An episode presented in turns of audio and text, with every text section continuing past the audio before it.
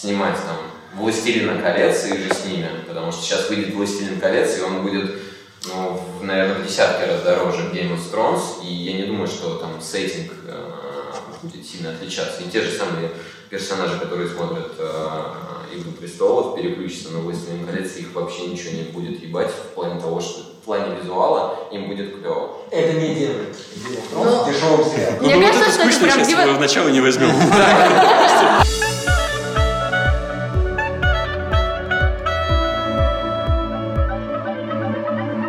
Привет и добро пожаловать в авторскую комнату. Это подкаст от сценаристов, для сценаристов о так любимом всеми нами сценарном мастерстве. Меня зовут Александр Белов. Меня Александр Вялых. И мы не одни. Аня, расскажи нам, где мы находимся, собственно, прямо сейчас. Вы пришли к нам в гости в нашу прекрасную московскую школу кино, про которую я обещала сказать, что у нас очень хорошая московская школа кино, чтобы мы сегодня записались, а, на курс шоураннеров, на котором мы все учимся, но присутствуют, к сожалению, не все, но лучшие представлены здесь. Будущее телевизионной индустрии. А Это просто уже почти что, да, нынешняя телевизионная индустрия, ну да. Шоураннер – это классное название, классная профессия, но, как я понял э, из недавнего вашего обсуждения, как случайным свидетелем, который я стал в Клабхаусе, не все даже здесь на курсе до конца понимают, что такое шоураннер. Э, Давайте мы у вас вот как раз... Все не понимают. Давайте версии мы хотя бы послушаем и попытаемся вместе с вами разобраться. Чему вы здесь учитесь и как вы видите эту профессию? Мы понимаем, кто такой шоураннер в идеальном мире. Этот идеальный мир, то есть Америка. Понятно. То есть Америка, Идеально мир это товарищ лейтенант. В общем, э, это человек, который придумал идею и способен ее воплотить. То есть он работает одновременно как сценарист, это человек, который вырос из сценариста, и как продюсер, это человек, который все время с проектом от самого начала до его выхода. Но в то же время нам все рассказывают, что это несуществующая профессия, еще когда мы сюда поступали на дне открытых дверей. Поэтому очень интересно, как это работает на самом деле в России. В принципе, шоураннер – это пишущий продюсер. И в России тоже возникает потребность в таком человеке, потому что все преподаватели, которые к нам приходили, неважно, чем они занимаются, операторы, продюсеры, режиссеры, они все говорят, то, что должен быть ответственный человек, который будет отвечать за конечный творческий продукт. И вот как раз-таки шоураннер – это должен быть вот этот вот, наверное, козел отпущения, который будет э, от начала, от девелопмента сценария и до конечных титров отвечать за творческую целостность продукта, который получится. Э, но реально ли это сейчас сделать или нет, мы пока не знаем. Прости, но я просто хочу сразу не согласиться, шоураннер — это не обязательно пишущий продюсер. Ну, то есть я, например, максимум свое имя могу написать, и я не считаю, что это какая-то проблема, а, потому что нам, например, говорят менторы, что ищи сценариста. Если ты можешь только классно придумать, ищи сценариста. Шоураннер скорее тот, кто сечет в целом, и тот, кому не пофигу от начала до конца. Тот, кто будет каждый день просыпаться, пока идет проект, такой, ну, возможно, я знаю, что мне делать. Как минимум, я могу сделать вид. Но мы и, и в этом вопросе тоже, как и вся страна, в Советском Союзе э, сидим, и если меня там бабушка спрашивает, что ты туда поехал, в Москву и куда учишься, я э, для себя нашел формулу, по которой можно это объяснить, это худрук. Вот худрук в театре, она понимает, как это работает. И, соответственно, ты не обязан ставить спектакль, соответственно, ты можешь пригласить хорошего режиссера, можешь э, э, взять интересную пьесу, можешь взять э, пьесу, которая точно будет работать. Но за выборы изначальной идеи отвечает шоураннер, как там худрук в театре, за выбор э, персоналов, э, которые исполняют эту идею, тоже от- отвечает он. И, соответственно, за конечный результат э, отвечает как раз-таки шоураннер, и он худрук этого проекта вне зависимости от того, в каких ипостасях он участвует в этом проекте. В идеальном мире. Откроем его филиал прямо здесь. В идеальном мире. Давайте э, перед тем, как говорить, представляться. Слушайте, мне кажется, что это уже первый момент, который вызывает определенную дискуссию. Да, для меня самый главный вопрос, вот тут все- причем все сказали одно и то же, но а, я не уверен, что все понимают, что значит отвечать. Все говорят, отвечает за проект, отвечает за проект. Пе- Перед кем отвечает? Э, ну, в первую очередь, в идеальном мире, э, в Америке, да, э, перед зрителем, А, То есть выходит перед зрителем и говорит, ребята, простите, третий акт говно. Извините. Нет, э, ответственность перед зрителем я понимаю как э, я Андрей э, Шуманов, да. Я понимаю ответственность перед зрителем исключительно э, в количестве просмотров, если это платформа, в сборах, если это кинотеатры, в рейтингах, если это телек. И, соответственно, ответственность перед зрителем это то, что смотрят твое э, кино, смотрят твой продукт, либо не смотрят. А, это, опять же, в идеальном мире. А в том мире, в котором мы существуем, я думаю, он отвечает перед заказчиком. Это инвестор, это канал, это продакшн, который тебя заказывает, твой проект. И, соответственно, ты отвечаешь качеством продукта. Это тоже почти идеальный мир, ты отвечаешь качеством продукта, а не тем, как ты реализовал этот бюджет или вписался в сроки и так далее. Если раньше продюсер, имеющий деньги и желающий их, их вложить в какой-то продукт, он искал отдельно сценаристов, был недоволен, э, заказывал второго сценариста, третьего, докторил это все, пытался, пытался это все как-то понять логистически, а вот у меня есть декорация, я в нее там могу войти, давайте перепишем под 19 век, а потом искал режиссера, потом договаривался с актером или в каком другом порядке. То есть сейчас он имеет, шоураннер – это человек, в которого он, имея деньги, вгружает сразу все. Вот ты шоураннер, Давай, все от, от, от того, как, как, как, какая идея, как она написана, кто это может снимать, ты это снимешь, не ты это снимешь, вообще как бы наплевать.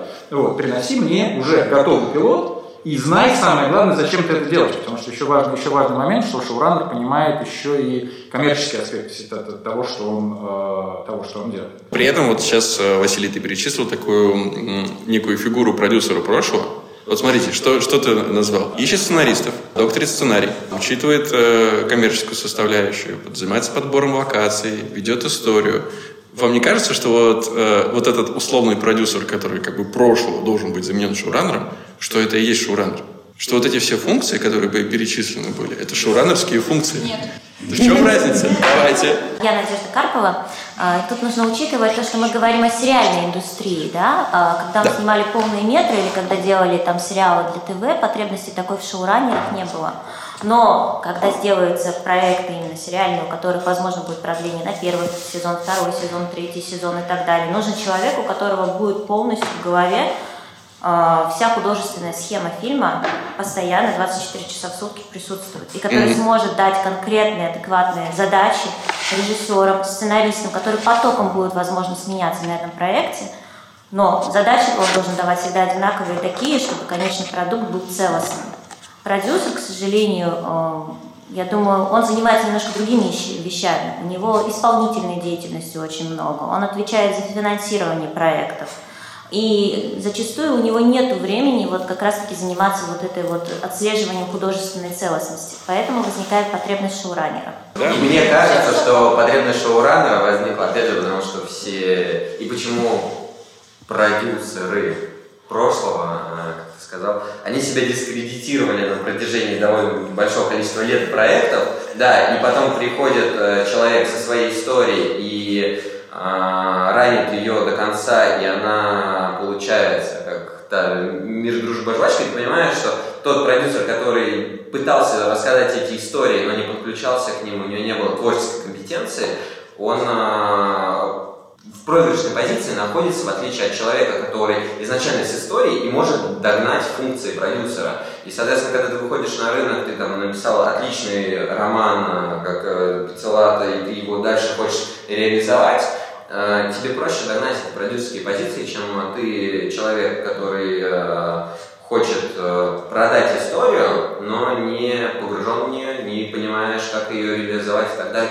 Творческое не догнать, в отличие от коммерческого. Мне просто иногда кажется, что вы добавляете в позицию шоураннера сразу исполнительного продюсера и генерального продюсера сверху. И для вас это все шоураннер. Вот даже условно, я не знаю, через мир дружбы жвачку мы будем не да. Я не могу тебе запретить это сделать. Но мне будет, максимально неловко. Ну давай тогда просто, когда вы говорите, что отвечает э, финансово, когда набирает группу, допустим, может ли креативный продюсер, допустим, уволить директора по площадке? Нет. А Но- реквизитора? Напрямую ты имеешь в виду? Художника по реквизиту, он может сказать то, что ваш реквизитор, ваши реквизиторы не соответствуют э, художественным задумкам фильма, например. Вам нужно с ними поработать, и если, например, эти люди неадекватно выполняют творческую задачу, их нужно сменить. То есть я думаю, здесь он может об этом поговорить. А кто их, э, кто собирает эту команду?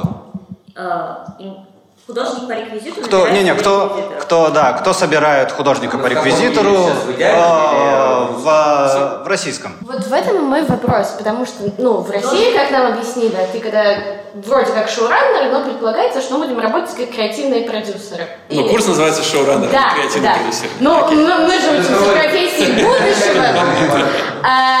И когда я пыталась спросить у людей, а чем же отличается креативный продюсер от шоураннера, мне говорили такую формулировку.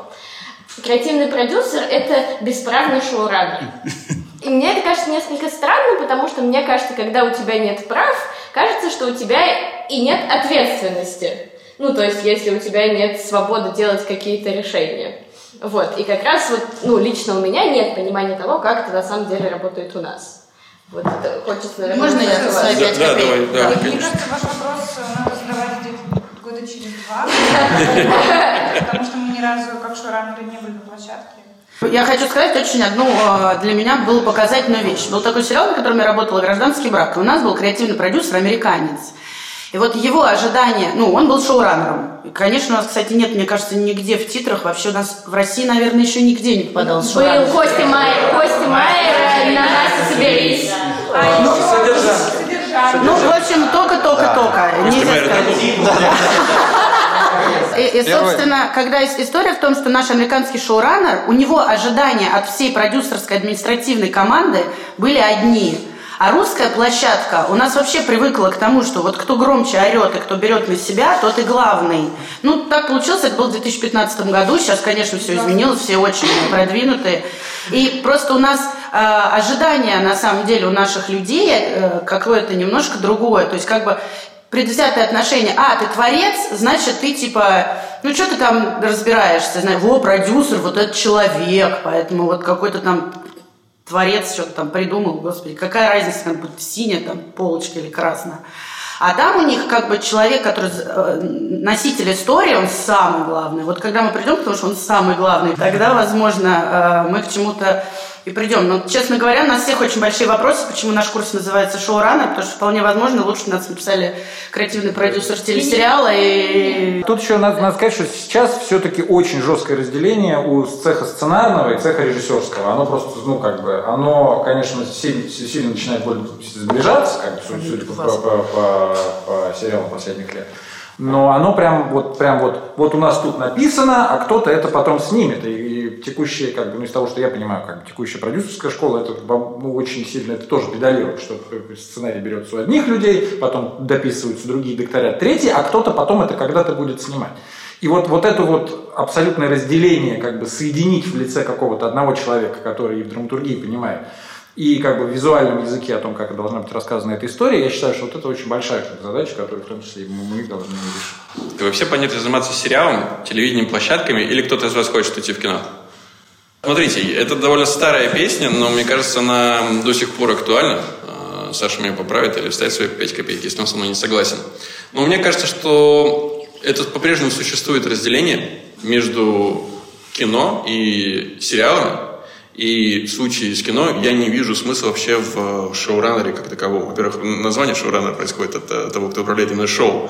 А тут вопрос э, в реализации себя там э, как э, креатора в Елене здесь рассуждать. А Вопрос того, что в кино еще более а, узкий заход и, соответственно, реализовать себя, а, снять какую-то хорошую драму в сериале, а мне кажется, сейчас гораздо реальнее, чем а, в кино и выйти в как кат и получить там а, возможность это показать, это рассказать э, на гораздо большую аудиторию, опять же.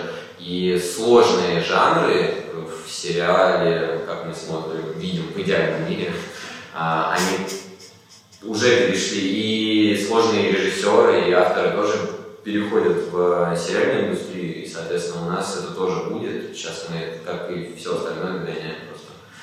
Поэтому шоураннер в кино – это просто возможность реализоваться. Когда вы э, шли на курс, ну, вы примерно знали, что такое шоураннер. И у вас, наверное, были свои какие-то, я не знаю, кумиры, люди, на которых вы ориентируетесь. Вот скажите, шоураннер, которого вы знаете, которого вам кажется очень крутым. Финчер. Э, Финчер шоураннер. Да. Окей.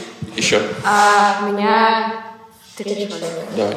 А, Шонда Раймс. Шонда Раймс и Шонда Раймс. Нет, нет, нет, нет.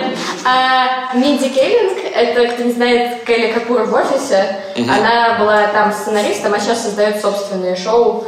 Например, у нее был Never Have I Ever, отличный сериал. Вот. А, и третий Эми Шерман Паладина. Она писала «Девочек Гилмор», а сейчас ее самый знаменитый проект – это «Удивительная миссис Мейзел». Окей. Еще. Дэвид Саймон. Создатель э, ряда культовых сериалов, первый из которых был «Прослушка» в российском прокате, в американском «The Wire».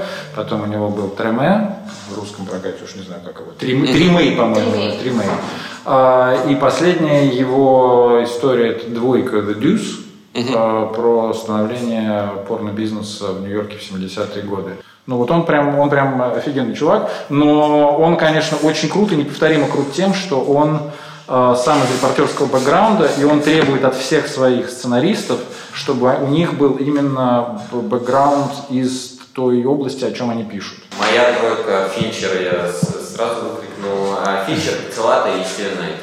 Да, причем, ну, Финчер режиссер, э, Пиццелата сцена- ну, изначально литератор, да, потом сценарист, а Стивен Найт как э, вот, золотая середина, которая и пишет, и, и может снимать. А, я бы еще добавила, наверное, Дэвида Линча, потому, потому что, ну, это, наверное, спорно, что он шоураннер, а, но мне кажется, что это первый как раз э, Twin Peaks, его была первая такая попытка стать неким таким шоураннером и создать нечто, а, что будет там соответствовать его изначальной задумке. И, конечно, мы знаем, что ну, у него не получилось, его все-таки продюсеры отстранили, но тем не менее, мне кажется, что Дэвид Линч первым сделал такую в сериале попытку стать шоураннером. Вы все называете классных и очень талантливых ребят, и все они э, в большинстве своем, нет, все они, это творческие очень э, люди, и у них такое сериалы и искусство. Но, как мне кажется, профессия шоураннера в первую очередь возникла благодаря таким людям, как вот Шонда Раймс, которого все-таки упомянули здесь, и Дик Вульф, например, который ведет э, все законы порядок, которые только можно. Есть определенный шоуран, то есть они э, выступают людьми, как вы уже здесь упоминали, которые, в принципе, э, готовы э, выдать материал под ключ. А, то есть ты нас ведешь к Федоровичу дешевого языка, да? Э, нет, нет. Я просто... Я, Чак Алори я, например, могу. Чака назвать э, шоураннером, потому что этот проект э, от начала до конца его, и он Чики. успешен. Чики, проект э. Аганесяна Чики, да. Он сериал, он э, самобытный, он успешный, и он от начала до конца его, и он точно шоураннер, потому что Федорович Никишов, Цикало, там, у них все равно 100 проектов, которые происходят в год сейчас в процессе создания и так далее, и пообщавшись э, с ними, ты понимаешь, что они это по-другому относятся к реализации проекта. Это, это бизнес, это творческий, но все равно бизнес и так далее. И, а шоураннер мы не просто так э, называем те проекты, которые в нас запали, и они, ну, почему-то есть эта корреляция того, что человек э, пишет 10 лет Чернобыль, и все это Чернобыль смотрят, а человек делает параллельно 100 проектов, ну, и ты смотришь не 100 его проектов. Это важная часть шоураннерства и как профессии, там, как тигла и. Отдаваться какому-то одному проекту Ага. всем, что только возможно. В том числе, А да. как в эту схему, например, уписывается Райан Мерфи или Шонда Раймс, которые одновременно шоуранят э, по 2, 3, 4 проекта и прекрасно с этим живут и выдают, э, ну, сейчас назовем это продуктом определенного качества, ниже которого они точно не опускаются, и который зритель смотрит, и который зрителю нравится. Как они вот в эту вот схему отдаваться одному проекту Ну, на у меня максимум правда описываются? простой на этот ответ. Мне кажется, что типа 4 реально, а 100 нереально. А, Я говорю как главный фанат и апологет Шонда Раймс. А, Ну и Райан Мерфи, кстати, тоже. Мне кажется, что у всех их проектов есть что-то общее. А, ну, то есть, Шонда Раймс, у нее все проекты про сильную женщину. Она вывела формулу гладиатора в костюме. А этот там скандал, как избежать наказания за убийство, и Грейс Анатоми, это все героини очень похожи в этом смысле. То есть в этом видна, как, ну, как говорят современные федеральщики шоу про боль, Uh-huh. Вот, э, как бы эта тема ей важна, она во всех ее проектах есть. Про Райан Мерфи это тема, например, инклюзивности. А, мне кажется, что вот когда в твоих шоу есть что-то, ну, в общем, есть четкий их узнаваемый почерк, который объединяет все их проекты. Вот. И поэтому видно, что они вложились в них. Мне кажется, самое главное по поводу шоураннерства, когда вот много проектов. Вот я хотела назвать Фиби Уоллер-Бридж, которая дря, дрянь и убивая Еву. Человек полностью вкладывается действительно, вот, ну правильно Оля сказала, то есть насколько он эм, как по-русски это? Как это по-русски? Ты что? В общем, себя инвестируешь полностью. Очень плохой русский язык. А, а когда ты просто продюсер, ты поверхностно очень относишься к проекту. А когда ты в него полностью включен, ты, а, помимо всего прочего, ты же должен, когда уже все круто и катится колеса, тебе же нужно будет разруливать мелкие какие-то проблемы, не знаю, там, каждый день, и тебе нужно быть полностью ну, вовлеченным в этот проект. А если ты просто условный э, как там говорили вы, продюсер старой школы, старо, олдскульный, старообрядческий продюсер, то ты просто занимаешься, ты знаешь четко, сколько там денег и когда и надо сдавать, а все остальное, ну там примерно ты так поверхностно знаешь. Грустно звучит история того, что у нас получается в разговоре шоураннер как э, попытка спасения чего-то, потому что, ну, вот ты сейчас рассказываешь, по идее, продюсер-то тоже должен включаться и тоже должен гореть проектом, тоже должен погружаться в э, атмосферу, инфу, research иже с ними, и он должен точно так же, как и все там составляющие в идеальном мире, э, работать над проектом, и мы, типа, шоураннер, он более ответственный за проект, он, ну, вы все проебались, а вот придет шоураннер и спросит вот эту историю, наконец -то. Не, я хочу с тобой не согласиться, потому что... Сядьте рядом. В пабе, пойдем, пойдем там. Слушай, просто ты говоришь, отвечает, а я говорю, что в первую очередь мне кажется, важный момент – это когда ты вовлечен в него. То есть как бы ответственность – это какой-то купол сверху, а ты должен быть весь пронизан этим проектом, тогда ты шоураннер, вот и все. Вообще это фиговая история говорить про то, что э, вовлечен, не вовлечен. Ну, в смысле, все должны быть вовлечены ну, в идеальном мире. То есть если кому-то насрать, то это ну, пропалится. Это будут вместо синих занавесок какие-то розовые дряные занавески из или... Не хочу никого обижать, не буду говорить. Я еще не заговорила. Просто мне кажется, что вопрос в том, что есть некоторое разделение и есть некоторое сплочение. Продюсер занимается одними вещами, там, в зависимости от того, какой это продюсер. Режиссер занимается другими вещами. Есть шоураннер, который скачет между всеми этими департаментами. И занимается всем. Ну, по сути, да, это как вот шоколадка, как шоколадная конфета, где между вафельками есть прослойка. Это вот, значит, разные департаменты, а есть еще сверху шоколадная эта вся поливка. И вот поливка это шоураннер, который и продюсеры там... Обожаю метафоры. Жаль, не спортивный. Я не ем гравияж, поэтому я не в курсе. Мне кажется, у нас сейчас большая проблема обсуждения складывается из-за того, что мы пытаемся постоянно сравнить шоураннера, как это работает в Америке, и у нас в России. Блин, это не сработает, и у нас, как у них, никогда, наверное, не будет. У них шоураннеры существуют не один... Давайте обсудим У них шоураннеры существуют не один десяток лет, у них есть наработанные схемы, они там ремесленники, которые точно знают, как они общаются со сценаристами, как сценаристы у них выдают сценарий, точно знают, как общаются с режиссерами и с другими представителями творческого цеха. У нас в России все совершенно по-другому, все взаимосвязи вообще по-другому. И как у нас будут работать шоураннеры, это большой вопрос. У нас точно не будет, как у них, я уверена. Придется как-то по-другому все это. Наверное, креативные продюсеры будут действительно эволюционировать, авторы будут становиться больше креативными продюсерами, будет больше авторских проектов.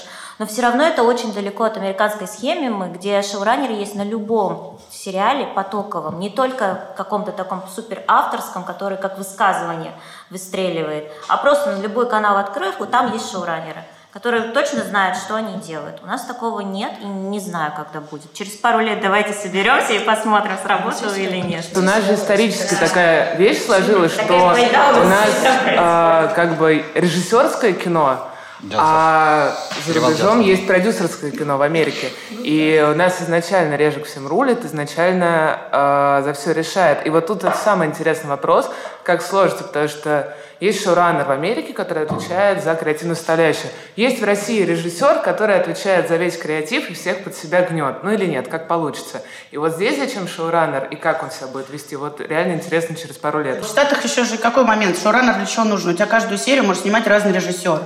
У нас пока так не работает. Вот э, э, ваш ментор Федорович Никишов, э, почему шоураннерами считаются? Поскольку, поскольку у них сериал «Перевал Дятлова» снят разными режиссерами. То есть, в принципе, можно сказать, что схема э, шоураннерства, как и там, у них, ну, типа попытка была сделана. Уж мне не знаю, насколько. А вот то, что, о чем говорит правильно Лиза, у нас традиция того, что режиссер вроде отвечает за творческую составляющую. Вот как только нас скажут, смотри, каждую четную ты, каждую нечетную Вася Пупкин. И тогда будет. Как раз смысл потому что есть шоураннер, в Америке режиссеры могут выдерживать один и тот же тон в разных сериях на протяжении сезона. Вот, как раз за счет шоураннера. Но, кстати, еще вот у вас был спор про режиссера и сценариста. Ну, в Америке, как я понимаю, шоураннеры — это когда власть переходит сценаристам. То шоураннер — это главный сценарист на проекте. От кого-то я слышала версию, что у нас это, возможно, будут э, в первую очередь режиссеры. Что режиссеры будут становиться шоураннерами, а не сценаристы. Потому что сейчас они у нас все-таки главенствуют на площадке. Ну, это может быть. Я сама режиссер и как бы своим режиссером... Да, я Лиза Шереметьева, и я режиссер. И, ну, я сама с своими режиссерскими амбициями э, поняла, что, возможно, пора как-то шевелиться, и поэтому я пошла поступать на шоураннера, потому что амбиции и гордыню никуда не денешь. И я ее не собираюсь никуда девать. Но и писать А что, да. ты не собираешься. Что Лучше сценариста. Ну, да. Нет, ну просто зачем? э, Я люблю делать то, что у меня хорошо получается, а писать это не самое лучшее мое качество. И у меня был уже опыт соавторства с этим человеком, это было потрясающе. И как раз было соавтор- соавторство со сценаристом. А вот для чего тогда ты пошла? То есть, э, что в позиции режиссера, чего тебе не хватало, что должно заполнить э, шоураннерство? Для меня это своего рода up, как для режиссера. Ну, то есть мне стали интересны сериалы. До пандемии я разрабатывала как раз сериал, и по сути я почти выполняла роль шоураннера. К сожалению, из-за пандемии он сломался, его никогда не будет, но это другая история.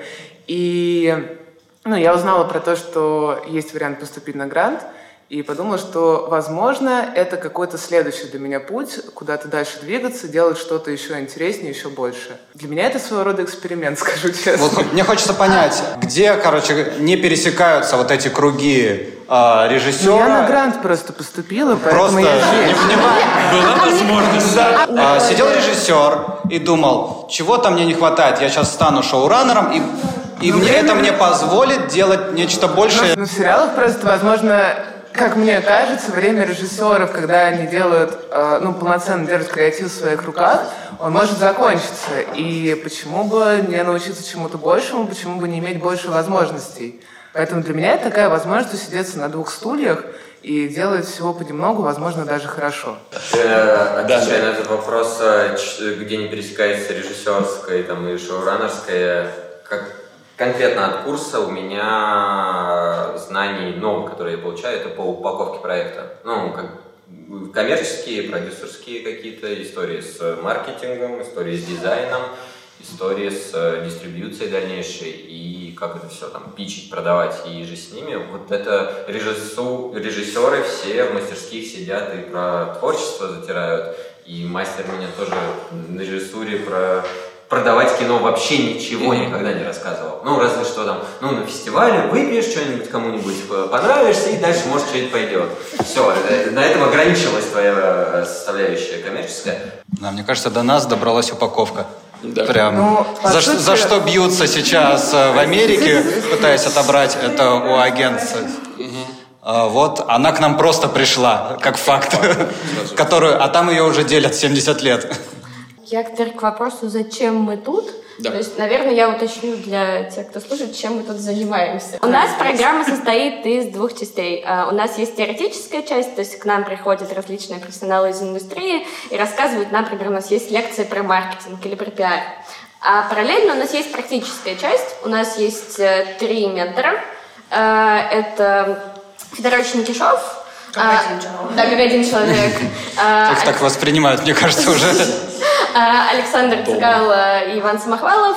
И третий – это Павел Бартин. Конкретно с нашими менторами мы разрабатываем собственные идеи. То есть каждый из нас поступил с какой-то идеей, или мы уже в процессе обучения нашли еще. Э, Вот, и мы их расписываем, и по итогу обучения мы должны получить э, э, первоначальный пакет сериалов. То есть у нас написанный пилот, посерийник, и мы должны разработать, э, как мы будем продвигать сериал, посчитать смету, насколько я понимаю, кастинг, питчинг. А, Вот, и мы это разрабатываем уже, соответственно, например, я- я работаю с кинокомпанией «Среда», и мы конкретно со «Средой» разрабатываем наши сериалы, и в теории они могут быть заинтересованы в том, чтобы их делать. А, Потому что был уже один курс э, шоураннеров за прошлом году, и сейчас ребята работают как с Федорочем Никишовым, так и с э, «Средой», вот, и сейчас выпускают э, свои сериалы, которые они придумали на курсе. Выпускают, в смысле, вот-вот выйдут. А, а сейчас, например, а, я, ш- я шучу называется? Я шучу. Я, я шучу, Это было написано на курсе, это студентка. Нюанс такой, что, например, прошлый курс, там есть люди, которые в, э, под менторством среды, они просто не закончили. Они разрабатывали, разрабатывали свой пакет, среда им сказала, ребят, что время терять, пошли работать. Поставили их, они пошли работать. То есть на самом деле, а, я могу за себя говорить, что э, в том числе ты приходишь, чтобы реально уже работать. Вот у нас есть редактор компании «Среда», который читает наши заявки, который читает наши синопсисы. Получаешь реального человека из индустрии комментарии. Это же обалденно. А так э, можно все это слушать на YouTube, это одно, а когда вот тебе люди говорят, так, это вот работает, это не работает. И ты, по крайней мере, под рынок уже подстраиваешься. Вот, мне кажется, это еще тоже важный момент. Поэтому это то, почему мы здесь, ради этой возможности. Саш, ты можешь как-то свое некое резюме, что для тебя шоураннер э, и отличие от креативного продюсера вообще, какая-то перспектива? Но где граница происходит, я до конца не ответил, потому что у нас как таковых шоу... Ну, есть, э, появляются шоураннеры, но культура не сформирована. Чуть-чуть понятно с креативными продюсерами, потому что есть уже достаточно долгий срок, на который они работают, и примерно понятно, чего они делают, что они не делают. А, Опять же, там тоже очень узкая грань. В какой-то момент вот э, Артем Лемперт и Павел Орешин, которые были сначала креативными продюсерами, потом отжали себе режиссерское кресло и просто захватили проект целиком. Теперь вот это шоураннеры, когда они- они уже режиссируют. Ты говоришь про проект Ольга. Грани очень... э, Я до сих пор не могу для себя ответить, где заканчивается одно, где начинается другое. Вообще, да, э, это человек, который является связующим звеном для меня между цехами, которые отвечают именно за творчество. Вот когда креативный продюсер начинает э, влазить в смету, мне кажется, что это уже чуть-чуть э, за, за, за гранью. А можно маленькая, нам просто, когда была презентация программы, рассказывают плюсы. Чем лучше то, что вот мы делаем, чем продюсеры. А, Нам говорили, что креативного продюсера с меньшей вероятностью посадят. Потому, потому что он как раз не участвует в деньгах, а больше э, отвечает за творческую составляющую.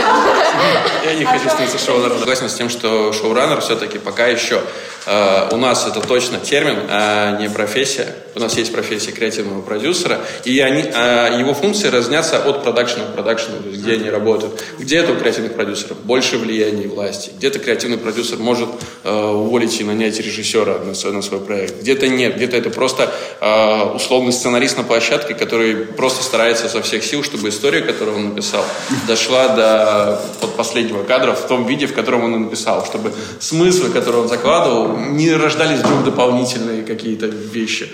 По крайней мере, прослеживалась вот именно заложенная в каждую сцену, в каждое действие изначально мысль. Причем это ну, мысль совершенно не новая, и она касается даже не сериалов. Я на днях слушал э, какой-то очень старый выпуск Script Notes. Они обсуждали вообще э, Индиану Джонса и послед... э, Ковчег, потерянный ковчег.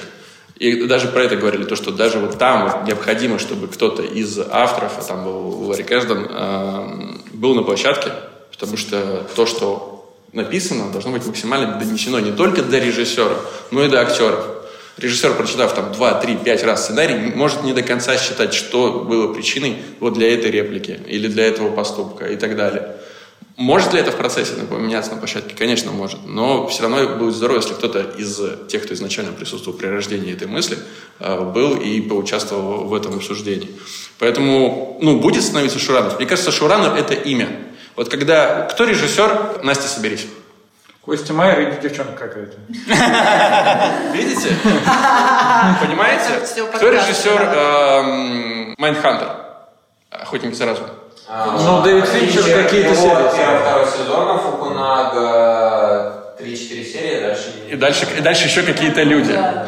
То есть, как, э, когда мы говорим, что Дэвид Финчер – это э, шоураннер проекта «Охотник за разум», мы говорим, что это имя, которое стоит за этим проектом. Мы его с, с ним ассоциируем. Мы говорим, что Дэвид Финчер точно выдаст вот такое качество, вот такой примерно будет авторский стиль. Когда мы говорим про «Игру престолов» и говорим, что это Бенниофф и Вайс, да, э, то мы понимаем, что там может быть какой угодно режиссер, может быть Алекс Ахаров, может быть еще кто-то. Но мы понимаем, что эти ребята вот выдадут примерно вот это.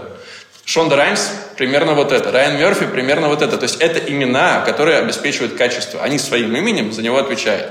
Э, Вера Смолина, кстати, режиссер, Настя, Настя Сабирист, на всякий случай. Вот, поэтому, когда э, у твоего имени появляется такой вес, что к тебе обращаются именно к тебе конкретно за проектом и говорят, пожалуйста, сделайте нам то, что вы делаете, как условно Илья Куликов в России, то это, ну, можно... Вот, кстати, наверное, шоураннер. Да, да. При этом, при этом тоже все равно надо понимать, что там даже, даже в тех же Штатах, вот там Бенниофф и Вайс, но они все-таки они все-таки пишут как бы, да. Дэвид Финчер, понятное дело, как бы он все-таки режиссер, и из Майдхантера он, ну... Для меня это еще одно... Я когда зашел вот э, в комнату в Клабхаусе, где вы и ваши э, сокурсники обсуждали э, как раз тему шоураннерства, и сейчас я цепляюсь всегда. Меня это прям коребит, по мне это режет, когда говорят, что э, шоураннер не должен уметь писать. Мне кажется, это ключевая ошибка. Но он должен разбираться. А как можно разбираться и не уметь? А, Соркин и Финчер в социальной сети. Есть э, интервью Соркина, как он рассказывал, как они, и Финчера тоже есть, как я не знаю, как это снимать. Дальше я не разбираю, и ты, ну, понимаешь, человек Конечно. рассказывает драматургии сцены, это он может ее сесть написать, конечно, не, никто не напишет, как Соркин, но он может написать эту сцену и понимает всех. Не, я скорее, скорее имела в виду то, что он не должен садиться и писать. То есть он должен разбираться, безусловно, с этим я Он не может могу не поспорить. садиться, не писать, Ну, но да, Скорее, писать, скорее он всего, не- рано или поздно он сядет и будет писать. Вот, и даже как, какой бы к нему драфт не пришел, в какой-то момент, скорее всего, может быть, я не прав. Но и Шон, Шонда Раймс, и Райан Мерфи, я уверен, что даже если к ним приходит там пятый уже драфт от сценаристов, в какой-то момент они садятся и перед площадкой по нему сами проходятся и смотрят, что можно исправить, что работает так, а что они сейчас вот возьмут и прямо здесь перепишут. Поскольку ты отвечаешь за это, ты должен это проконтролировать. Либо ты доверяешь своим авторам настолько, но все равно ты прочитаешь же. Мне Если, кажется, если да. ты, ты прочитаешь и по- об- обсудишь это с ними. Можно делегировать написание, но уметь писать, чтобы понимать, что они делают, э, люди, с которыми ты работаешь, хорошо, а что они делают недостаточно хорошо, это необходимо. Еще есть очень важная вещь, которую мы сейчас не затрагиваем. Это доверие авторской группы. То есть, когда вы начнете давать комментарии, не умея писать, просто вам в какой-то момент скажут, а ты попробуй. Это вот наши любимые э, метафоры. Если ты тренер и говоришь, ну, добегаешь и навешиваешь точно ему в голову. Разве сложно? И если ты никогда этого не делал, человек тебе скажет, да, сложно, попробуй. Ну, кстати, это интересная метафора, потому что есть Я просто существуют- работал. Существуют тренеры сп- спортивные, Он но он понимает. Понимаешь, Нет, это- и он бегал. Просто об этом не говорят, потому что история...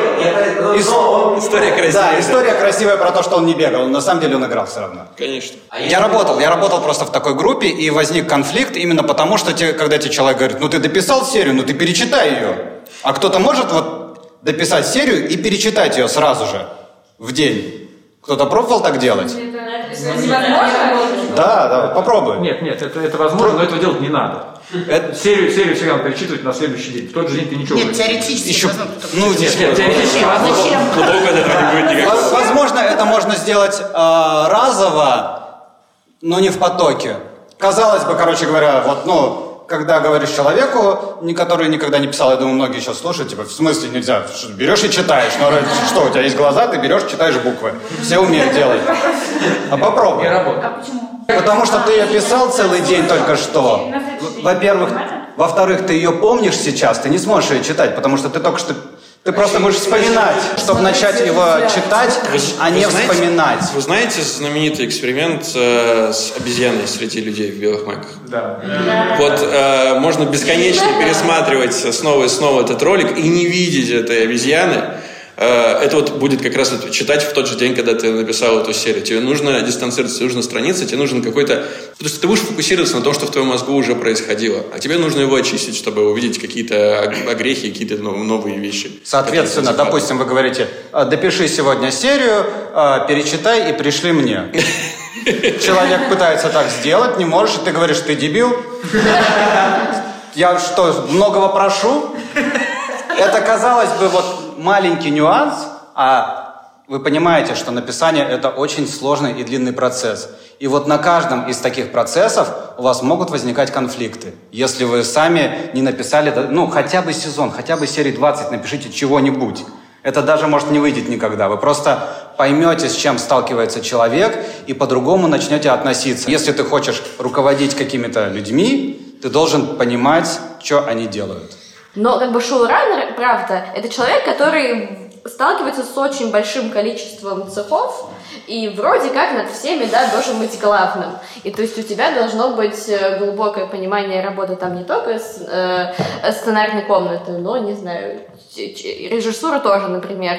И понятно, что ты не можешь разбираться глубоко одинаково и в том, и в другом. Вот. И в этом как бы некоторая проблема, мне кажется, нашей программы, в плане того, что мы тут э, все молодые и перспективные, вот, в то время как, например, в той же Америке у них есть очень... Ну, это, как, мне- это, мне кажется, в целом разница России и Америки, это как большая корпорация и компания поменьше, э, в том, что у них есть... э, Не-не, правильно, скорость роста. да, да.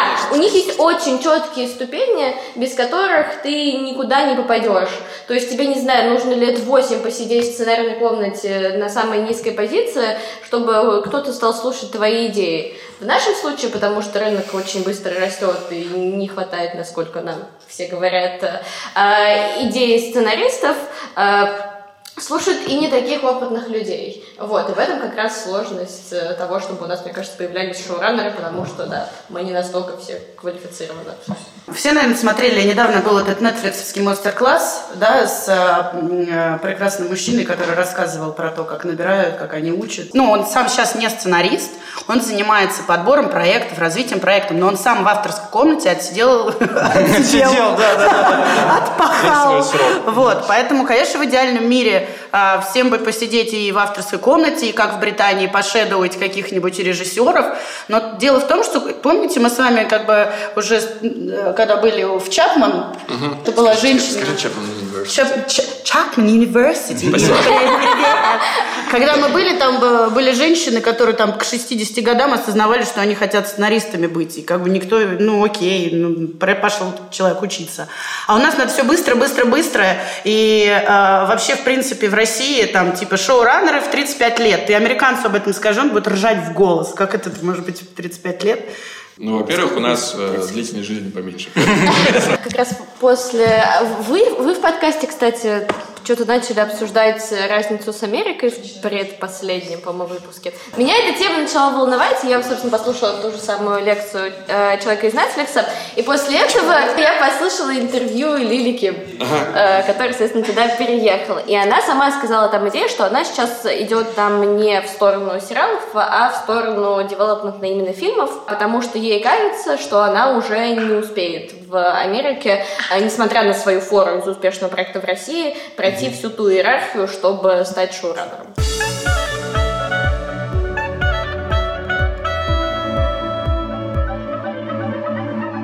Вы сами сказали, что в разных продакшенах сейчас представление о креативном продюсере разное. Да. Вот. А можете тогда конкретно, вы сейчас работаете в двух разных местах, можете конкретно вот про ваши э, места Места. работы да, а, рассказать? Что такое креативный продюсер, какая у него зона ответственности, что нужно, чтобы им стать. Ты начни. Ну, давай.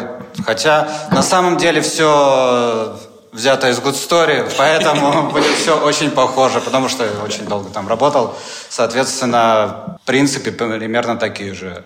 Креативный продюсер – это, наверное, в первую очередь э, руководитель авторской группы.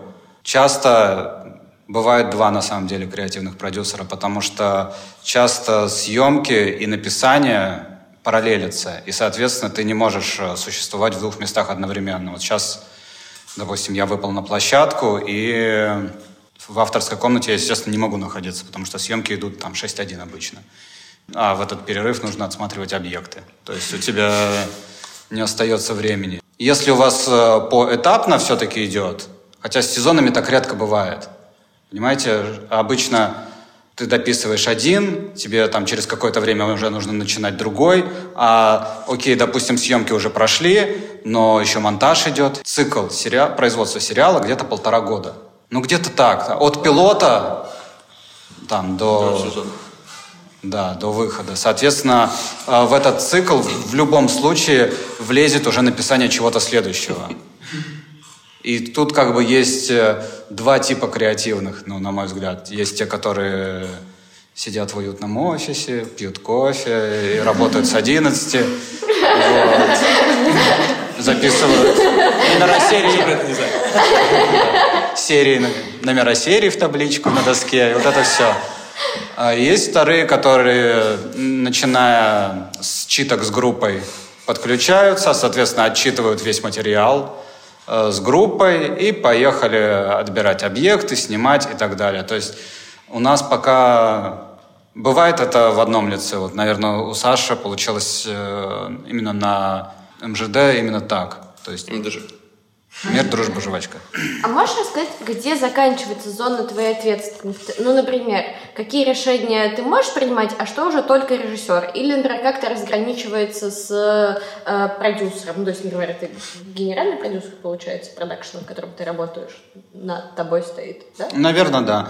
Из-за того, что это творчество и это диалог, соответственно, вы спорите. И тут очень, э, если это допустим, с режиссером я в диалоге, и э, для истории это очень важный момент какой-то, то и история не работает, то, наверное, я буду спорить до конца. А если это просто его видение какого-то, ну, то есть э, деревенский домик, вот я себе такой представлял, а он считает, что он чуть-чуть другой должен быть, то это все-таки уже, мне кажется, зона ответственности режиссера. А спорить до конца. Но есть четкое понимание того, что если конца. вопрос... У тебя есть четкое понимание конца. Если вопрос касается истории, то у тебя в этом больше авторитет, и за тобой да, последнее да, да, слово. Да, да, я говорю, что это так не работает, потому что, потому что мы придумали вот так, и он такой персонаж и так далее. А если это касается того, как выглядит какой-то герой, я представляю, что он делает в истории, но как это конкретно выглядит, визуально. Это все-таки режиссер и оператор. Здесь я могу им только советовать. А Ответственность на них. Ну, то есть, то есть ты, э, ты следишь за тем, чтобы все, все, все смыслы были донесены правильно. Да, а как, сути... какая будет визуальная обертка этого всего, да, это дается да, на да. Количество... режиссеру да. и оператору. Я могу, опять же, рекомендовать э, какие-то моменты, там просить э, сделать еще какой-то кадр для себя, потому что мне кажется, что вот без крупного здесь не работает или еще что-то. Но глобально изначально все равно, то есть делает э, тот человек, который за это отвечает, а я просто смотрю на это сбоку и говорю, ну, там, что-то рекомендую. А если вот такая ситуация острая, если, например, режиссер или какой-то другой человек из творческой группы нарушает эту целостность, можно говорить там с продюсером о замене? Или нет? Слушайте, все, все обсуждения скатываются к одному. Кто кого может уволить? Почему? Всегда. Личный границы. Не, простите, кто кого изначально ты выбирал режиссера на проект? А, это коллегиальная все равно история, то есть э, сложная же история. Режиссеров э, немного, они все постоянно, ну то есть вот у нас была история с режиссером, который выиграл э, там один фестиваль короткометражек, и сразу одновременно, я, ну просто так как индустрия это очень маленькая, я знал, что все компании начали с ним переговоры. Просто вот он одновременно приходил с нами, я знаю, что он там уже вроде как договорился снимать пилот, эти с ним договаривают, э, эти пытаются его на эксклюзив посадить. И, то есть, очень... э, не то, что ты прям выбираешь. Нет такого. Вот я... Лиза, Лиза. Скорее смиряешься. Да. У режиссеров другое ощущение, быстрее, вот прям кардинально. С одной стороны. С другой стороны, есть э, исполнительный продюсер, который говорит, я поговорил с этим режиссером, ребята, и это нам не по карману. Ты его можешь выбрать сколько угодно, но просто нет столько денег. Выбирай другого. И есть э, генеральный продюсер, который отвечает за это все деньгами. И он тоже говорит, ребята, мне кажется, что вот столько денег поставить на дебютанта я не могу. Просто вы поймите меня. Маленькое уточнение. А про столько денег ты сейчас имеешь в виду э, не гонорар же, а некое решение, которое предполагает, нек- некое решение, которое предлагает режиссер, которое просто дорогое, логистически. Нет, все вместе. И режиссеры тоже стоят денег. Они Ну, это понятно. получают... Почему-то. Мы, мы ушли от вопроса. Кто кого уволит? Да не скажут они себе. Ну, слушай, вот на проекте, который вот э, по колено, режиссер ушел, а я остался. Вот скажем так. Ну, смотрите, у нас, во-первых, надо понимать, что все равно индустрия по-прежнему, может быть, это еще с каких-то советских времен идет, она э, режиссероцентрична. Потому что имя режиссер, ну и массовым зрителям воспринимается, что вот режиссер – это как бы главный художник, который всю эту историю сделал. Очень часто, если вы будете смотреть когда-нибудь в будущих своих проектах в комментариях, блин, классный проект, режиссеры молодцы, вот это мне очень нравится, я обожаю эту фразу. Обвинять сценаристов. Неважно, сколько там э, людей написано в режиссерах, э, даже если там один человек, то режиссеры молодцы, да. А обвинять могут сценаристов. Но это уже какие-то болячки мы начали здесь э, всплывать. Я к тому, что все зависит, от, э, опять же, масштаба личности. То есть, условно говоря, если мы будем работать, например, вдвоем с, на- над проектом, например, не знаю, с Борисом Хлебником или с Костей Богомоловым, то, скорее всего, при конфликте у их имен и их статуса будет больше веса, чем у моего, и если будет прям наш конфликт мешать производству дальше проекта, то я уйду, меня уйдут. Э, Если это режиссер с каким-то меньшим бэкграундом, меньшим весом в индустрии, э, то, скорее всего, я выиграю. Но цель, опять же, мы все, все время какое-то столкновение э, эго происходит, которое никак не помогает качеству материала. Есть все равно понимание, когда ты что-то... Почему, почему э, вот, э, Саша упоминает про то, что есть креативные на площадке, есть креативные в комнате. Это чаще всего э, касается потоковых каких-то производств, когда у тебя сезон за сезоном, за сезоном, за сезоном.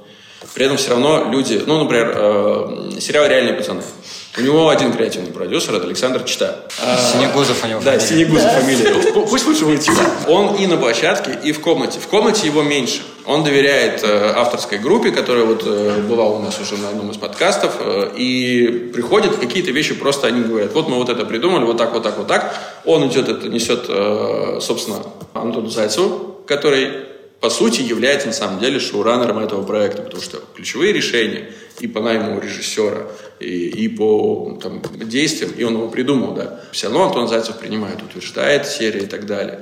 Good Story, вот вы спросили, как все, все происходит. Good Story, медиа, лучшая компания в мире, именно так в этом подкасте произносится. Да. А, ведь Там э, Антон э, Зайцев, Антон Щукин и Артем Логинов, они все бывшие сценаристы. Они из, это продюсеры, которые из сценаристов вышли. Поэтому они с полным правом... кстати, да, они шоураннеры. Шоураннерами своих проектов.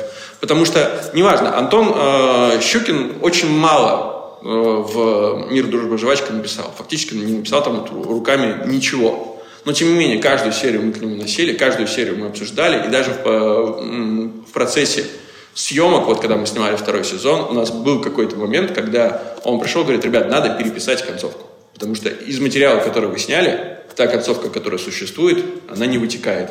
Вы сняли больше, чем вы написали, поэтому давайте мы все это сейчас переделаем перепишем. И мы э, переписали. То есть это человек шоураннер, правильно, проекта. Вот, вот шоураннер – это тот, кто своим именем отвечает за, за проект. А креативный продюсер может быть кто угодно.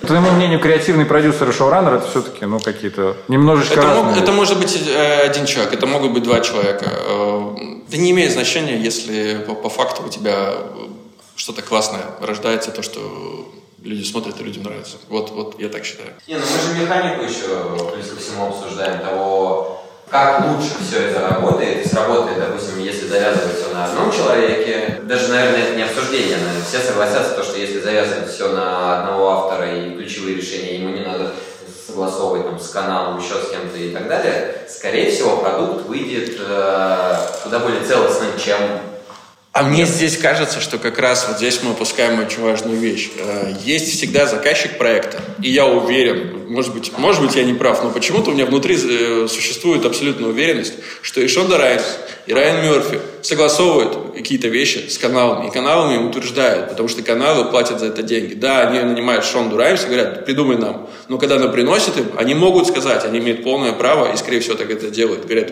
что-то нам вот здесь вот не нравится да, но это же вопрос, э, как я понимаю, в идеальном мире. Э, он работает до запуска, до съемок. У нас же все еще у тебя, а, ну, грубо говоря, если ты продал проект, ты его mm-hmm. продал, дальше ты его реализуешь, у тебя его э, берут так, как ты его изначально ты его продал. А здесь это все актеры поменяй, концовку поменяй, еще ну, что-то. Да, это в вашем случае хорошо сработало. Вероятно, посмотрим второй сезон, узнаем. А в, ну, ну, в большинстве случаев это же херово работает. Хочу сразу проопонировать. На Западе переснимают концовки, все что угодно, только в путь. Да, конечно. Dешевенький пилот «Игры престолов» был переснят целиком, потому что не устроил заказчиков. Может, смотрел просто пилот, то, Смотри, э, мне кажется, что, ну, во-первых, я точно знаю, что то, что мы сделали, пошло сериалу на пользу. И я уверен, что большинство э, решений принимается. У нас есть же опять, вот мы говорим, когда сегодня упоминали продюсеров Страверов, да, каких-то, э, и когда я даже где-то в Клабхаусе недавно был, опять же, самое популярное, популярное местечко, в какой-то комнате, и там люди обсуждали проекты, кино, и из слов людей в комнате присутствующих, я до сих пор понимаю, что когда говорится продюсер, продюсер понимается какой-то Э, да. Как правило, белый мужчина с небольшим животом или большим животом, может быть, слегка с лысинкой, не суть важно.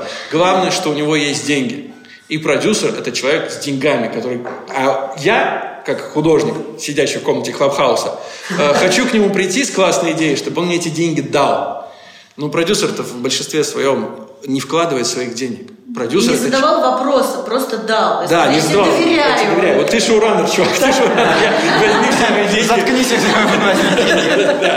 Продюсер-то, скорее всего, в большинстве случаев не, не вкладывает свои деньги, значит, это не очень хороший продюсер. Не, может в какой-то момент доложить, но это всегда м, истории каких-то кризисов.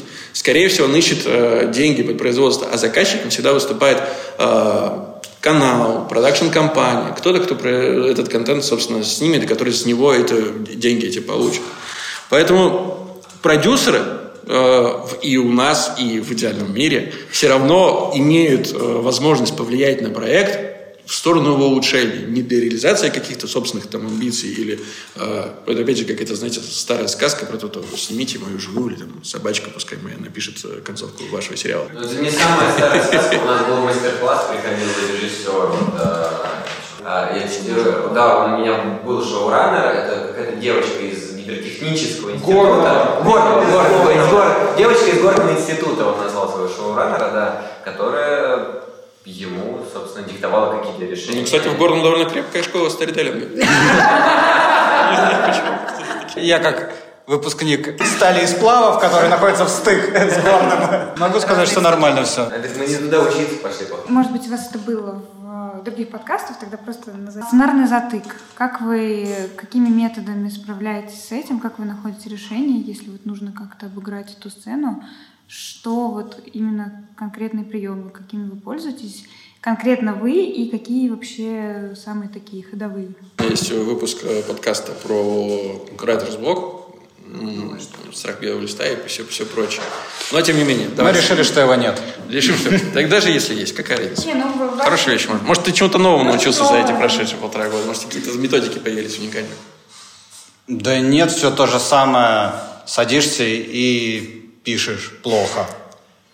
Постепенно выруливаешь хорошо. Потом то, что было плохо, отрезаешь. Или не пишешь, тоже вариант. Делаешь все, что угодно, чтобы не писать. Играешь э, какие-то абсолютно посторонние дела. Начинаешь испытывать чувство вины за то, что ты не Выпускаешь подкаст. Да, да, выпускаешь подкаст, записываешь. И когда чувство вины э, становится, становится настолько давящим, то ты ведешь и, и Мы, пишешь. мы не пишем, мы на верном пути, да? Конечно. То есть прокрастинация – это хорошо. Прокрастинация – это один из способов просто заставить себя писать, потому что, ну, я говорю, для меня самый э, действенный способ э, сесть и писать, потому что я писать не люблю, я писать, ну, мне очень нравится, когда что-то придумаю, мне нравится, когда что-то напишу, это классно, но это редкий случай, потому что большинство того, что я пишу, мне совершенно не нравится, пока я это не перечитаю. Но я страдаю от того, что я пишу, и я стараюсь не писать максимально возможно.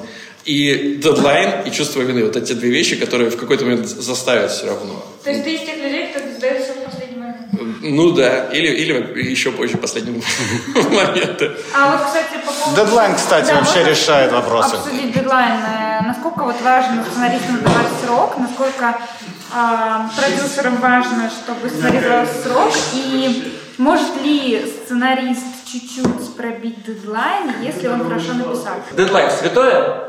Да, я считаю, что да. Потому что тут, короче говоря, сложилась эта история из-за чего? Из-за того, что продюсеры тоже пропинывают вообще все. Ты можешь сдать к дедлайну, а потом через две недели тебя спросят, а пришли, ты говоришь, а я присылал две недели назад, ты говоришь, а, а продублируй письмо, пожалуйста.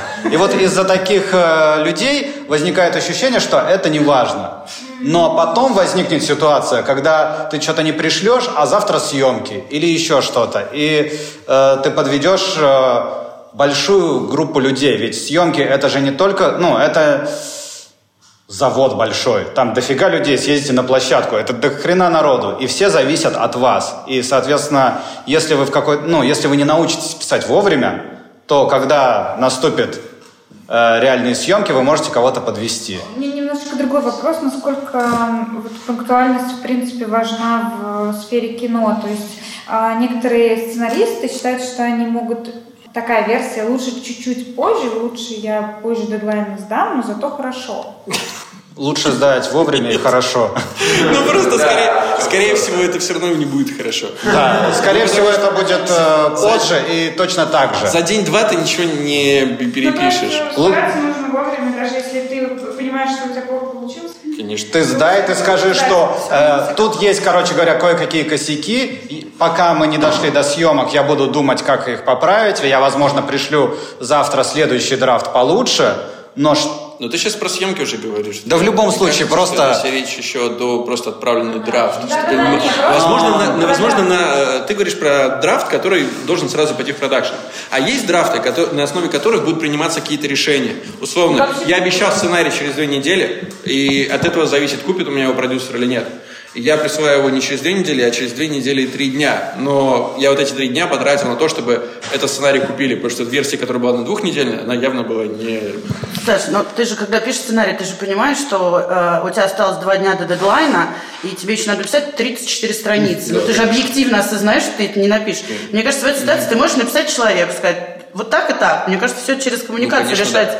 И все. Просто так вот, типа, на тихонькую прокатит и не прокатит, но это глупо. Это по-школьному очень как-то. И- Ну, смотрите, э, ты часто факапил дедлайн? нет, я думаю, что условно говоря, если ты сказал, что ты пришлешь э, в пятницу, и Да. ты присылаешь до субботы 6 утра, то, в принципе, я считаю, что не сильно ты... Не сорвал. Не сорвал. Если уже как бы начался световой день следующий, да, то я считаю, что уже сорвал. Ну, и факту, так, да. ну, вообще так делать нельзя. Да, конечно, считаю. нельзя. Это- Есть, есть Вы договоренности. же работаете, это же Это работа. договоренности между людьми. Чаще всего подкрепленными, подкрепленные деньгами. Ну, то есть это какие-то не только социальные контракты, но и просто контракты. И ты, ну, ты можешь обсудить это с человеком. С той стороны тоже живой человек, а не машина, которая ставит печать, когда ты просто драфт пришел. Нет, там человек, который хочет что-то получить по итогу. Ну, когда, если ты ему так раз за раз будешь говорить, еще два дня и драфт, еще два дня и драфт, он поймет, что с тобой нет смысла иметь дело, скорее всего. Если ты первый раз ему пишешь, я готов, но вот возникло... У меня был момент вот на сдаче последнего эпизодника, я написал все это, э, и где-то в процессе, подходя ближе к концовке, я понял, что что-то происходит, и что-то происходит не то, и мне нужно точечно переписать. Э, У меня, я себе поставил дедлайн, это вот этот день. Понял я это где-то там к обеду ближе. И я оставшийся весь день, ну, я переписывал. Если бы я не успел до конца дня, я бы э, написал бы продюсеру, сказал бы, так и так, кое-что возникло, возникло осложнение, нужно еще столько-то времени, четко понимая, сколько мне нужно на это времени. Кое-что возникло, ты конкретно говоришь, что возникло. А, Я понял, что там не работает э, та схема, по которой вот э, существует один из персонажей. То есть я какую-то ему как раз вот к разговору про внешнюю мотивацию. Я дал ему очень мощную внешнюю мотивацию, но вдруг понял, что в ней нет нужды, она все это очень схематозно превращает. Я переписал так, чтобы он ну, просто от, от внутренней нужды шел. Это получилось чище и интереснее, и э, по эпизоде приняли вообще без правок. Вообще, мне кажется, самый, самый главный смысл, что вы, когда общаетесь э, с продюсерами, там, посредством сценариев, чего угодно, вы постепенно нарабатываете доверие, нарабатываете уважение к себе. И, соответственно, если вы сходу начинаете его тратить, вы быстро уйдете в минус. Если ты отработал много лет хорошо и сдавал все вовремя, и сейчас пишешь «я опоздал» или еще что-то, в этом не будет проблемы. Если вы только начинаете работать, то просто человек может решить, что, наверное, с вами лучше не сотрудничать, а людей, которые сотрудничают э, со сценаристами, вообще не так много. Вообще надо понимать, что это наше комьюнити очень небольшое, и просто испортить отношения со всеми – это вопрос пару лет. И потом все. Да. Но э, отправлять письмо с неприкрепленным к нему файлом драфта, а потом писать, ой, я забыл, сейчас, подождите, пришлю, и еще... Таким образом, ну, два дня ты не выгодаешь, но несколько часов. Но надо понимать, что с той стороны, скорее всего, человек знает эту схему, и ты просто как бы э, стесняешься признаться. Ну, вы просто играете в такую игру. Типа, я не прикрепил, ой, я тебе поверил. И вот все. Есть сайт, который делает фейковые э, файлы, которые не открываются, короче. Ну, я так, Прекрасно. так, короче, было с э, проектом в премьере, с монтажом. Ты типа загоняешь там э, название, и он тебе выдает файл, который бит. Просто его пытаются, его пытаются открыть, и такие, слушай, что-то не открывается. Такой, а, да, а у тебя есть запас как час, два, три, короче. У меня есть вопрос про авторские комнаты. Ну, как я понимаю, э, как раз в Good Story есть авторские комнаты, но это в основном про комедийные проекты. А, что сейчас есть в целом тенденция, что авторских комнат очень мало, и когда пишут какие-то драмы, а, это либо один человек делает, либо какие-то соавторы, но они не прям сидят в авторской комнате. Насколько мое представление правильное, вот, и во-вторых, как вам кажется, куда это идет? Будут ли они, не будут, будут ли они по зуму? Мне кажется, что авторская комната – это касается любого проекта большого. Ну, бывают уникальные случаи, там, когда существует один условный сценарист, как Дмитрий Глуховский, получается топим на, на выходе. И могу, можно сказать, это классный проект, можно сказать, что у него- к нему есть сценарные претензии. Э, Но я за себя могу сказать, я не готов зайти на проект, зная, что я буду писать его один, потому что это будет тяжело, мучительно и очень долго. И он точно будет более плоским, чем то, что могло бы создаться в э, соавторстве. И если посмотреть, я пос- несколько было роликов, где-то их даже выкладывал, по-моему, в телеграм-канале, Там были круглые столы с шоураннерами проектов. Был круглый стол с шоураннерами драм и комедий. И все они, и драмы, и комедийные шоураннеры, все говорили о том, а, как важна авторская комната, как они по ней соскучились за время пандемии, как важно а, количество разных голосов в этой комнате, чтобы там были люди, которые отличаются от вас и от вашего мировоззрения, для того, чтобы проект получился глубже, интереснее и больше, чем если бы писал один даже супер талантливый человек. Авторская комната, а, это э, возможность общения и социализации, без которой просто никуда, учитывая, что сценарист это довольно одинокая профессия. Это возможность, э, это легче, это, ну, это чисто вот производственно, это быстрее и проще. А люди вообще склонны к тому, чтобы упрощать себе жизнь. Это хорошее качество. Вот. И авторская комната, мне кажется, это интереснее. Но я понимаю про плюсы. Как раз дело Да. в том, что я человек, которому нравится общаться, и я не смогу в одиночестве где-то сидеть и писать. Вот. Скорее, мой вопрос, как вы думаете, дальше будут делать, или они все-таки не, невыгодные, очень дорогие, и, возможно, от этого отойдут? Я не думаю, что отойдут. Все равно вы любой проект посмотрите, там несколько сценаристов, но э, в одного мало чего пишется. То есть это ре- редкости какие-то совсем. Ну, вот сейчас этот формат восьми сериек, там, условно, таких сериалов э, набирает обороты. Наверное, можно 8 серий одному написать, но это, во-первых, сложно, Во-вторых, зачем? Да. Ну, если ты можешь зачем? написать это вместе с А, другими людьми. Какая, какая, на ваш взгляд, оптимальное количество людей в сценарной, в сценарной группе, в сценарной комнате? Ну, вот сколько людей, сколько нужно сценаристов, чтобы написать сезон? Или, или включить лампочку, да. Э, Мы работали в свое время на проекте, у нас было, у нас было семеро сценаристов на э, физруке в какой-то, по-моему, один из последних моментов. И, возможно, это было избыточное количество, Да. по ощущениям. Мне комфортнее всего четыре человека. А включая хедрайтера, Да, шоураннера, даже там, главного. хедрайтера, шоураннера, то есть четыре Да, мне человека. кажется, это прям идеально. Четыре человека, Возможно, и что один из них главный. Если у вас эм, сжатые сроки и какой-то сериал Большой, старовер- 20 серий. староверческий, да, ситком, какой-то классический ситком, когда у тебя там 20 серий, 24 серии на сезон, и тебе нужно за полгода их написать, ну, конечно, скорее всего, тебе, тебе понадобится больше, чем 4 человека, просто чтобы они каждый мог за определенное время написать. Ну, не может один человек там за, если он пишет серию за две недели, написать за три недели две серии. Ну, это просто физически невозможно. Поэтому тебе нужно два человека, которые за две серии запишут за те же, за те же две недели. Вот. А, но четыре... Просто два – это сложно.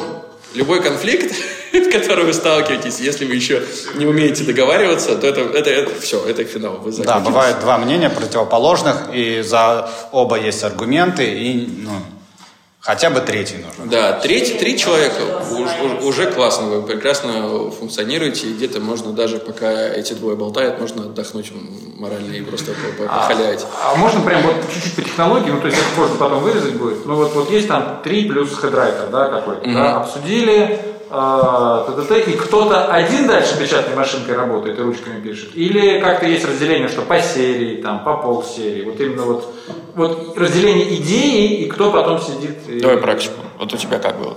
Вот По-разному, слушай, и так, и так. Кто-то один записывает какие-то моменты. В основном это боль- в большей степени это касается э, каких-то текстовых шуток, которые рождаются в процессе придумывания комедии, потому что там очень важна формулировка. А, Когда придумываешь, у тебя серия складывается постепенно, если она сложилась, ты можешь ее легко повторить, потому что она логична. А каких-то шуток можно не вспомнить. И поэтому во время особенно громких взрывов смеха человек сидит за ноутбуком и что-то помечает, хотя бы тегами.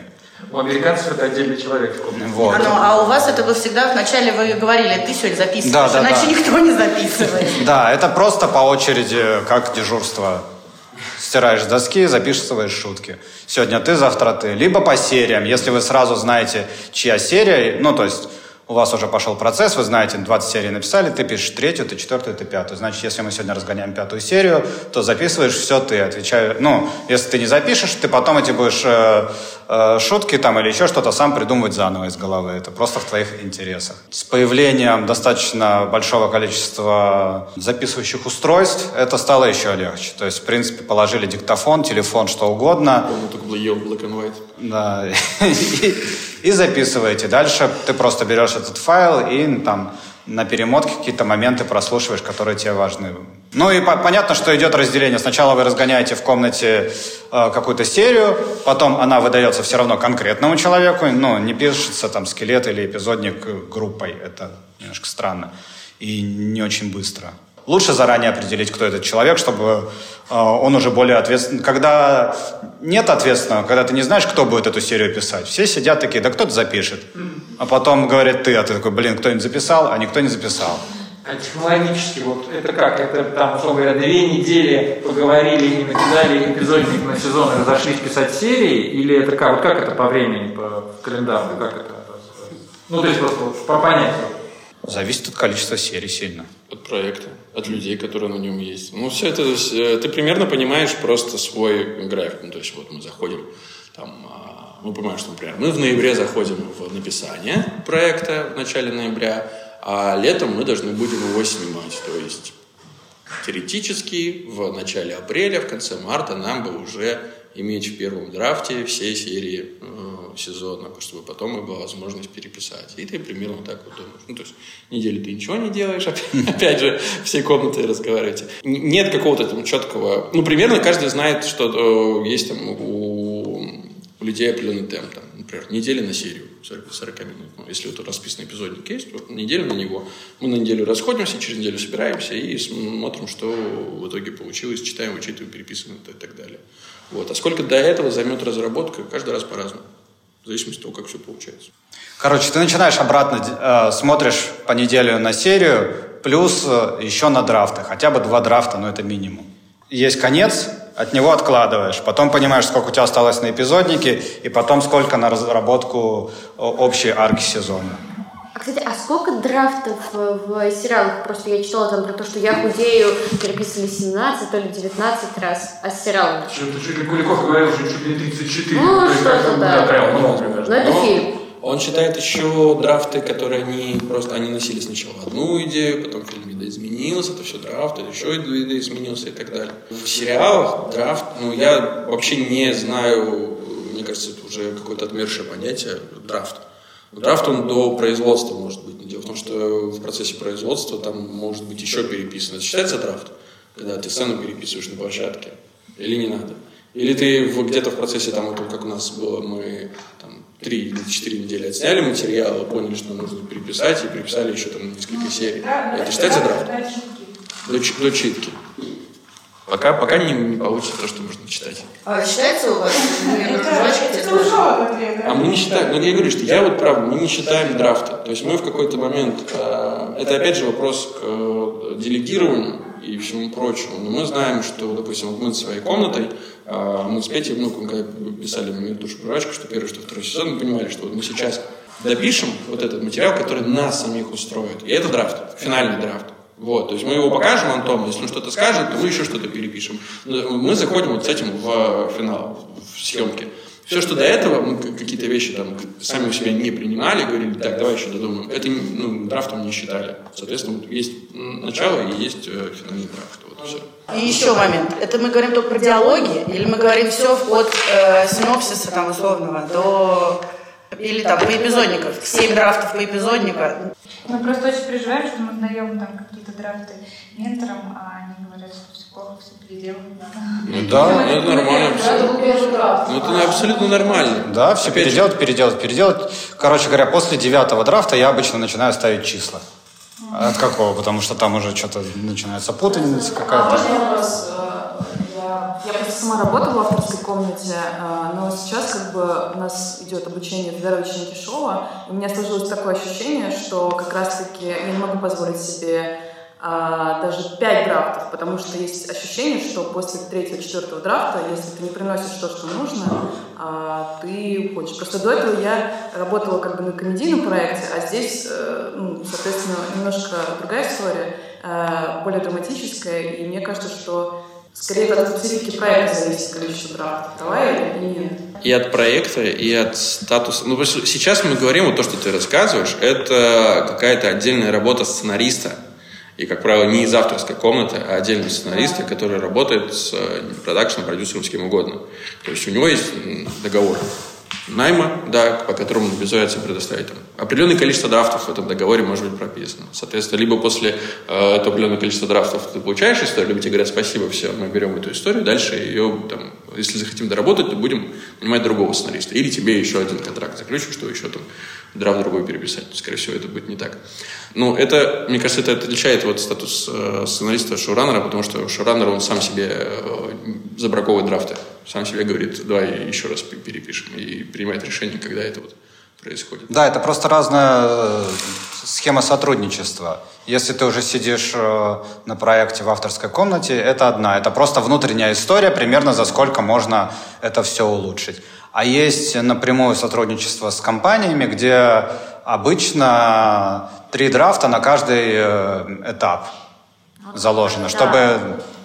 Потому что в авторской комнате обычно идет зарплата, а в этой сдельной. Соответственно, чтобы не превратиться в раба, который бесконечно переписывает, прописывается ограниченное число драфтов какое-то. Можно жестко его придерживаться, можно не жестко. То есть там, если это какие-то вменяемые процессы идут, я не обращаю на это внимания. Просто сказать, все, три драфта, до свидания. То есть все равно же у вас э, итоговая единица – это не драфт, а сценарий, да- даже не сценарий на самом деле, а сериал, кино, пилот, что-то.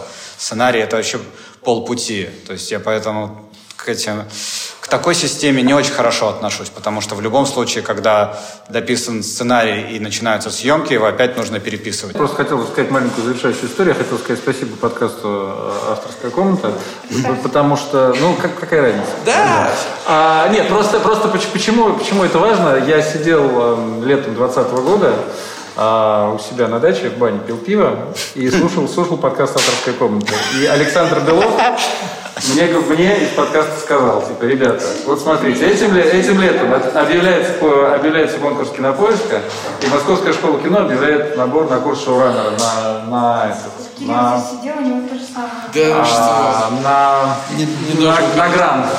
И, э, ну, еще по- после бани всегда такое расслабленное состояние и абсолютно чистое сознание. Вот. И мне вот в это чистое, абсолютно детское сознание Александр, как голос Бога, говорит, ребята, все спрашивают, как попасть в индустрию. Один из самых частых вопросов, которые мы слышим, как попасть в индустрию? Где вот эта лазейка, где эта дверь? И люди постоянно ее ищут. Но вот вдруг появляется не дверь, не лазейка, а триумфальная арка. Вот входите, не хочу. Я такой кружки пива поставил. Господи, вот же оно. Включил БГ. Да, и... И поехал. Да. Сел. Чувствую, Василий, да. И вот мы буду здесь. ждать сериала. Вот, Вот, и вот мы здесь, да. Спасибо вам большое, Александр. Вам Александр, спасибо, ребят, было очень классно. Спасибо, что пригласили. Спасибо всем.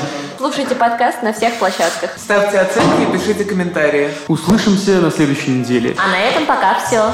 Пока. I